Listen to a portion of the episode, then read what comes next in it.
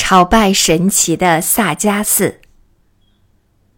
为了能早一点到达萨迦，我们深夜便起来准备，天快亮时就收拾完毕，离开擦绒的庄子。一晚上的大风刮个不停，迎面吹来，有如针扎一般，让人难以忍受。从擦绒的庄子出发以后，便是上坡，这里是雪阿拉山的起点，逶迤起伏。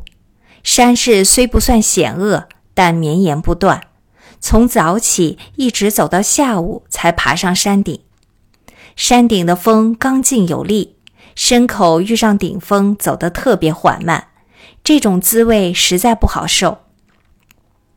翻过雪阿拉山，风势更加猛烈，尘沙滚滚，不见人影。山下是一片荒原，继续前行，唯恐前方有盗匪。停住不走，又怕后面有贼，可真是进退维谷了。硬着头皮，顶着大风，继续向前，走到下午三点，才走到雪阿拉山。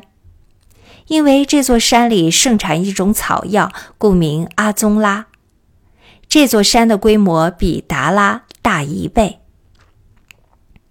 下了雪阿拉山，远远就见到萨迦寺。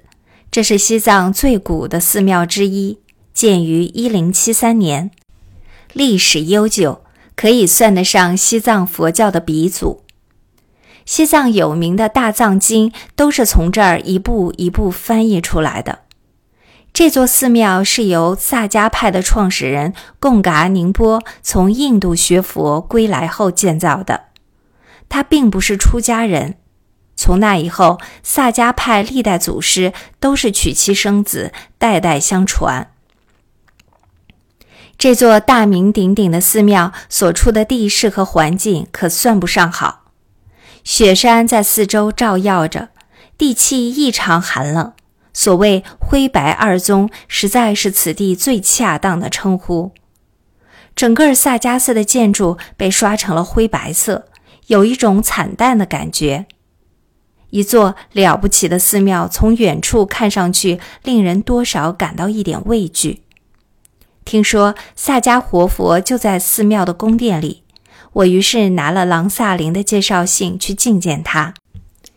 人们都说见萨迦活佛就如同见一国之元首一样的难见，但我一到就见着了，真是幸运。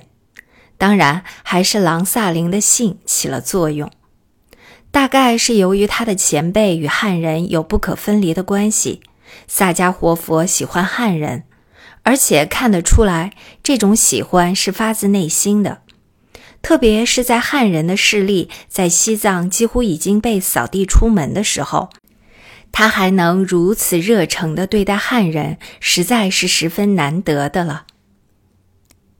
萨迦活佛在西藏的地位极为尊贵。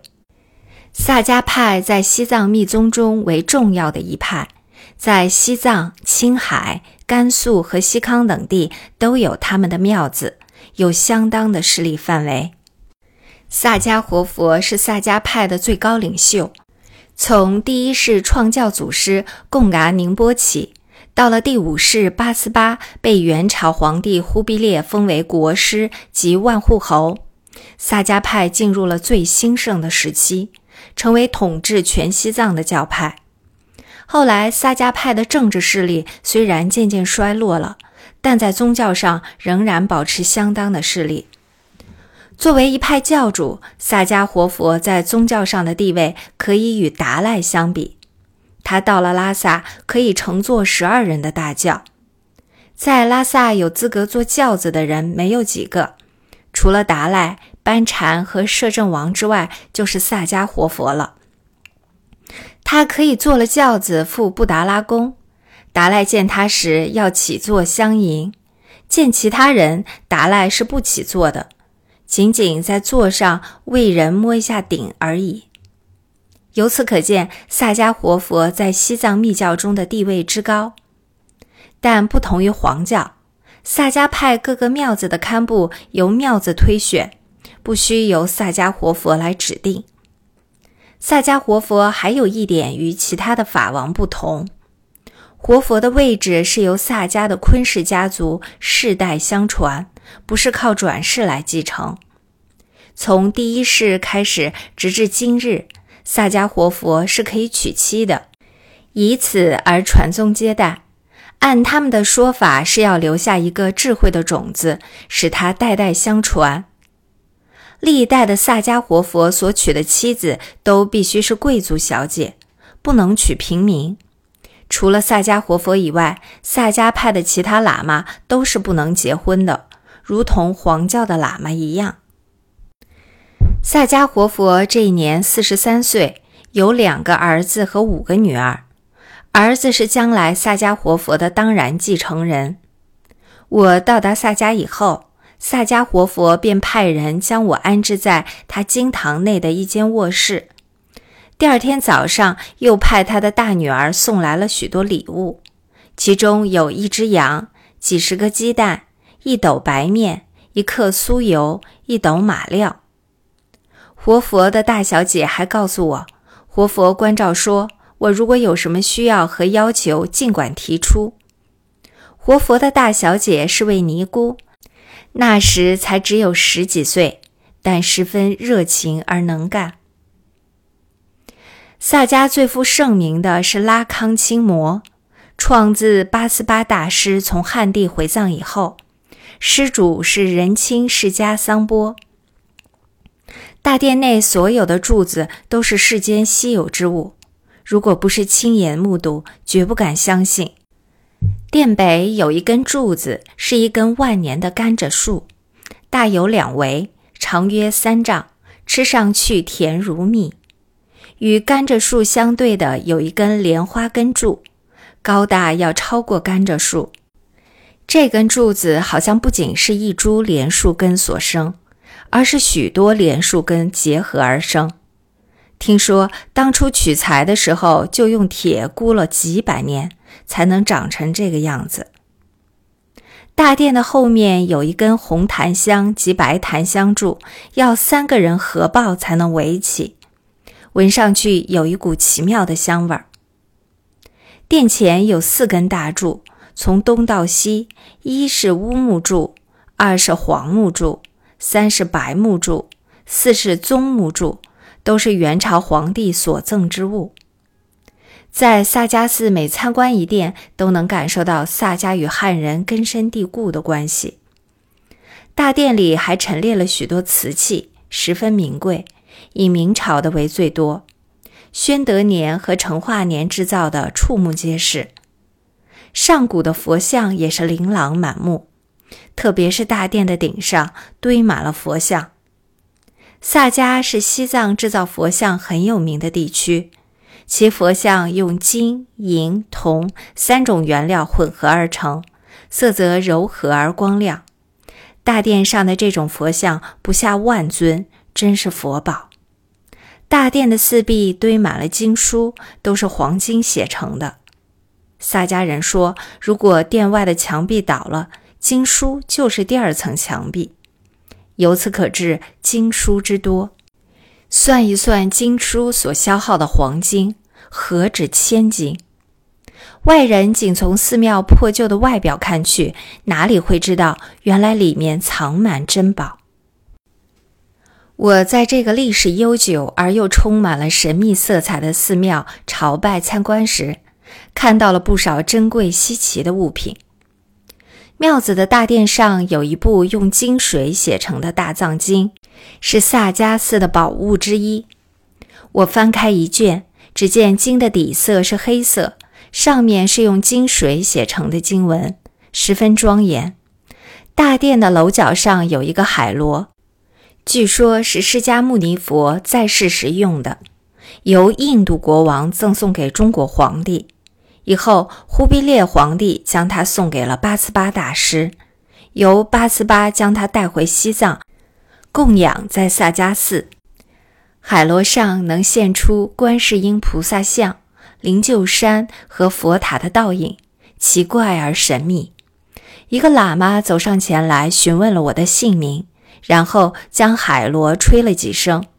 他对我说：“这个海螺有着无比的加持力。”听了他的声音，人死了以后就可以不堕入三恶道中，畜生、恶鬼、地狱。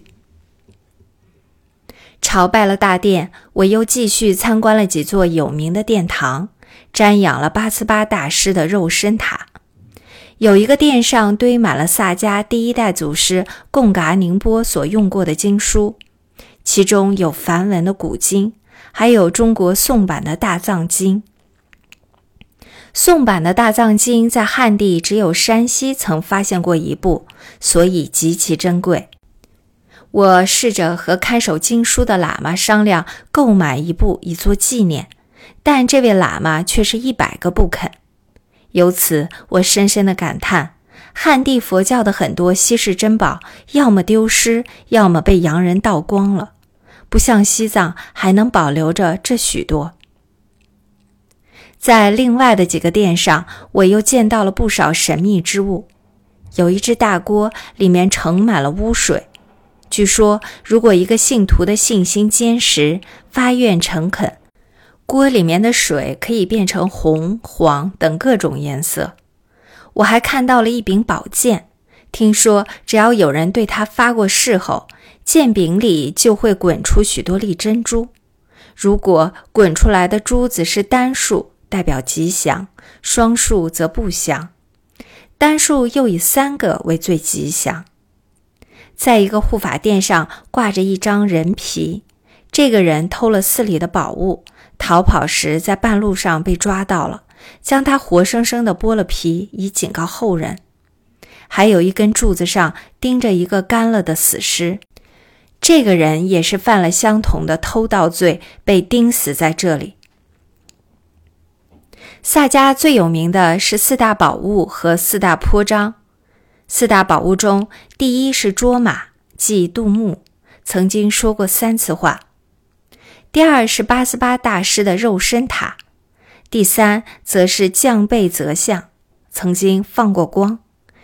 第四就是释迦牟尼佛的海螺。四大坡章是彭措坡章，即现在的萨迦活佛的住所。卓玛坡章，萨迦活佛的弟弟住在那里。喜饶坡章，集中诵经便在那里。以及登科坡章是护法神公布的所在地，这四个坡章相距得很远。在赴后藏之前，我在拉萨曾遇到安清活佛到汉地时的汉语翻译，是个藏族人，汉语名字叫做王明清。他告诉我，萨迦活佛有抓鬼的秘法，要我有机会向他求这个法。尽管我会见萨迦活佛的时间不长，我还是抓紧机会向活佛求法。活佛笑着告诉我，抓鬼的目的不是要杀害，而是要度化他们。以我的基础，他可以将这个法传给我，但是，一旦开始修这个法，就必须待在他的身边，否则难免被鬼所害。听了这话，我只能作罢。萨迦活佛那时正在计划推动萨迦派教制的改革，想仿照噶当派来整顿和规范萨迦派喇嘛的生活。因为萨迦派如今在政治上已经今非昔比，没有什么地位，只有在宗教上创造新的前途。他为此提倡喇嘛诵戒和四十五天的节下安居。但是这项改革却遭到了教内两位资深喇嘛的反对，他们联名向西藏地方政府上书反对这一计划，说是在萨迦派的历史上从没有这种先例。其实他们是害怕新的制度一旦实行，将会增加老百姓的负担和差异。活佛向我讲了不少新制度的好处。希望我回到拉萨有机会把他的想法转告给西藏噶伦。他还告诉我，他发愿要重建萨迦寺。在我这两天的朝拜参观里，所到之处大部分都已是残破不堪。倘若寺内没有这些宝物的吸引，大概不会有什么人会钻进那些腐旧而黑暗的殿堂去。活佛的愿力令我感动。但这个愿力可实在太艰巨了，以他萨迦王的地位也是达不到的。他希望能利用汉藏双方的势力达到他的目的，因此也想到汉地去一次，以他个人的名望在汉地弘法化缘，用他个人的力量加强汉藏人民之间的感情。但据我所知，萨迦教主从八思巴大师以后，便不再有人去过汉地。元朝时，八思巴祖师是应忽必烈皇帝之邀而赴汉地弘法的。今天没有政府的邀请，萨迦活佛是不可能轻易出行的。活佛很少出门，至今他只去过两次拉萨和一次印度。我在萨迦停留了三日。在第三天时，见到了萨迦活佛的夫人。她看上去四十多岁年纪，身上佩戴着后藏流行的八珠，看得出她年轻时一定是位很漂亮的小姐。活佛夫人向我购买了一些我所带的化妆品，因为我所带的有限，路上还要用，因此答应他到了日喀则以后再设法寄一些给他。作为对我诺言的交换，他送了我一尊镀金的释迦牟尼佛像。他喜欢汉人的蔬菜和干菜，对我送给他的一些干虾米喜欢的不得了。活佛夫人出身于拉萨有名的家族，地位很尊贵，藏人称呼她为古茶，和她的丈夫享受同等的地位。据说萨迦活佛的女儿是不嫁人的。因为他们的福报太大，谁娶了他们就会折寿，不能白头偕老，所以他们索性就不嫁人了。虽然在萨迦只有三天，但我和活佛的几个女儿已经相处得很熟了。离开的时候，他们都来向我辞行，送给我不少苹果，祝我一路平安。这些苹果是西京国王送给他们的。萨迦活佛和西京国王本有亲戚关系。向萨迦活佛辞别时，活佛很有些依依不舍之意。活佛送给我两尊佛像，一尊是长寿佛，一尊为释迦牟尼佛。他的一位十岁的小少爷也送了我一尊释迦佛像。我收集佛像的心愿，这次是彻底满足了。